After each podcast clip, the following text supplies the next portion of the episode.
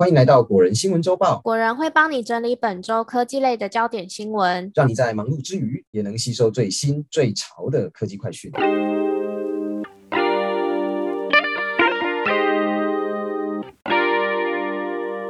大家好，我是 Robert。嗨，我是 Silver，欢迎来到八月第二周的果仁科技周报。这个礼拜呢，会跟大家分享五则科技新闻，包含了 iOS 十六有个超实用的小设计，还有迪士尼除了涨价，也即将推出有广告的新方案。还有还有哦，大家也很期待的 iPhone 十四最新配色曝光啦，但还是不会使用到 USB-C。另外，iPad 十的外观也重新设计喽。那就开始今天的节目吧。第一则新闻是 iOS 十六加入电池百分比的设计。苹果自从 iPhone Ten 改用刘海设计之后呢，因为最顶端的空间被刘海占掉了快一半，所以原本会出现的电池百分比数字就被拿掉了，只能透过电池的符号来判断电量的变化，或者是下拉叫出控制中心之后，才能看到准确的电池百分比。但是呢，在最新的 iOS 十六 Beta 五的版本中，苹果把电池百分比显示数字的功能加回来了。无论你是在锁定画面、主画面、App 里面等等的情形，都可以在右上角的电池符号中看到电池百分比。但是果仁编辑跟国外的网友使用后都觉得啊，这个电池百分比的数字实在是太小了啦，就是不是很人性化哦。再加上原本会随着电池电量变换的 icon 呢，始终都是满的，所以在阅读。哎，怎么突然笑了？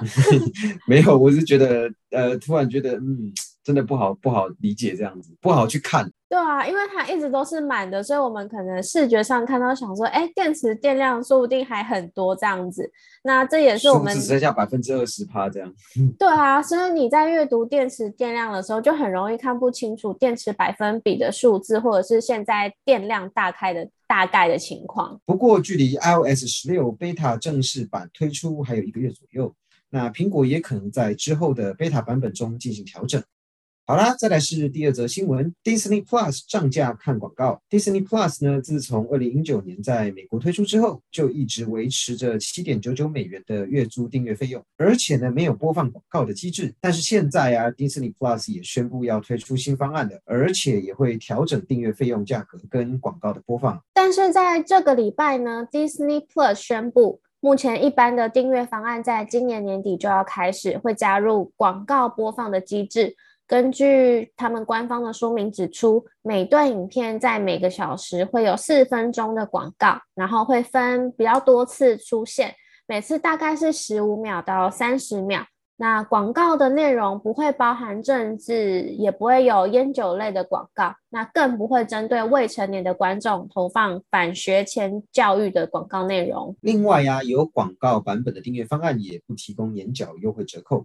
而这项调整目前只会影响到美国地区的 Disney Plus 的观众，那其他国家，包含台湾啊，目前都还没有任何要涨价的消息。月租资费方案还是维持每个月两百七十元。那一次订阅一年收费两千七百九十元的价格。再来是第三则新闻，就是 iPhone 十四最新的配色曝光啦。苹果近几年在 iPhone 的色系上面都做了不同的尝试哦，每一代的 iPhone 也都有推出新的颜色，甚至在三月的春季发表会上也有推出新的颜色。根据外媒报道指出，哈，iPhone 十三 Pro 出现的天风蓝配色将会在 iPhone 十四上被取消。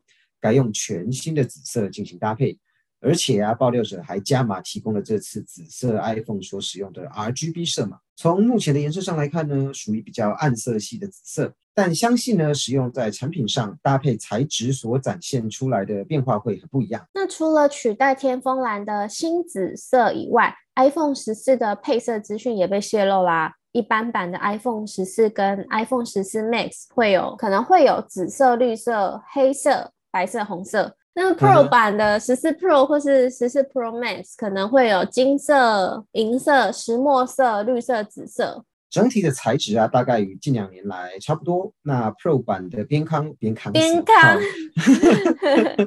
Pro 版的边框会是陶瓷不锈钢，搭配类似雾面砂膜玻璃的背盖，而一般版的 iPhone 呢，就是镜面玻璃材质背盖，边框呢采用铝金属材质，和 iPhone 十三系列是相同的。我很期待这个系列新的颜色，因为看起来是蛮有质感的。好，再来是第四则新闻，是 iPad 十外观要重新设计了。苹果 iPad 系列的四款产品当中呢，iPad 九是目前最平价的入门款。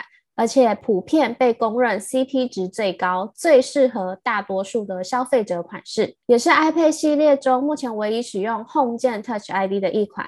那最近就有下一代 iPad 十的消息出现喽。根据了解啊，下一代 iPad 十在偏框的地方与其他三款 iPad 同样是直角的设计，这样的设计呢会导致 iPad 十的荧幕可视范围变大，而现有的 Home 键则会继续保留。所以呢，依然是使用 Touch ID，并且把 Touch ID 留在 Home 键上。然后背面的主镜头的部分仍然会维持单颗镜头的设计，但是又多了一个闪光灯的位置，这是在 iPad 九上面没有的设计哦。另外就是在 iPad 十的设计上。苹果可能会取消三点五 mm 三点五 mm 的耳机孔，所以目前的 iPad 九会成为最后一款支援三点五 mm 耳机孔的 iPad 产品。最后一点就是在扬声器上的设计啦。iPad 十在机身的底部与顶部左右两边都有扬声器喇叭孔的开孔设计。不过呢，我们也预期这只是单纯的开孔而已。iPad 十内部真正的扬声器单体应该是只有两颗啦，那就是类似于 iPad Air 的状况。来到本周最后一则新闻，就是 iPad 十四还不会使用 USB-C 孔哦。这半年来，期待 iPhone 跟 AirPods 改用 USB-C 规格充电的声音越来越多了。大家也觉得这样的设计可能会带来更多的便利性。再加上不久之前，欧洲议会才通过要在欧洲推动统一充电规格的法案，要求所有要在欧洲贩售的电子商品都要使用 USB-C 充电。否则呢，会遭到处罚。所以啊，有许多人都期待 iPhone 十四以及今年可能推出的 AirPods Pro 可以看到 USB Type C 的界面出现。但是呢，根据苹果分析师郭明基的最新报告指出啊。苹果最快应该在二零二三年的 iPhone 十五以及 AirPods 上才会加入 USB Type C 的充电界面。这份最新的报告并没有提出太多令人你知道 surprise 的内容，因为同样的说法呢，我们的郭分析师在今年五月的时候也曾经有说过，这表示到目前为止，二零二三年推出 USB C 充电规格的计划应该是没有改变的。所以啊，整体来说，换成 USB-C 对于使用者来说也是好的啦。因为啊，至少充电的时候不用额外准备一条 Lightning 的线，便利性又更高。但是这样的规格今年应该是看不到了。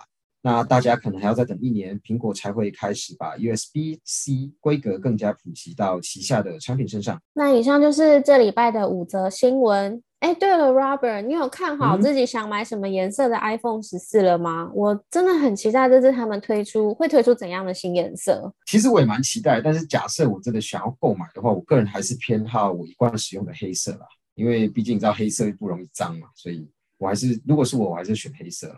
平常的手是有多脏啦？这很怕真真买白色沾上脏东西，是不是？对我，我是我是还真的蛮怕的。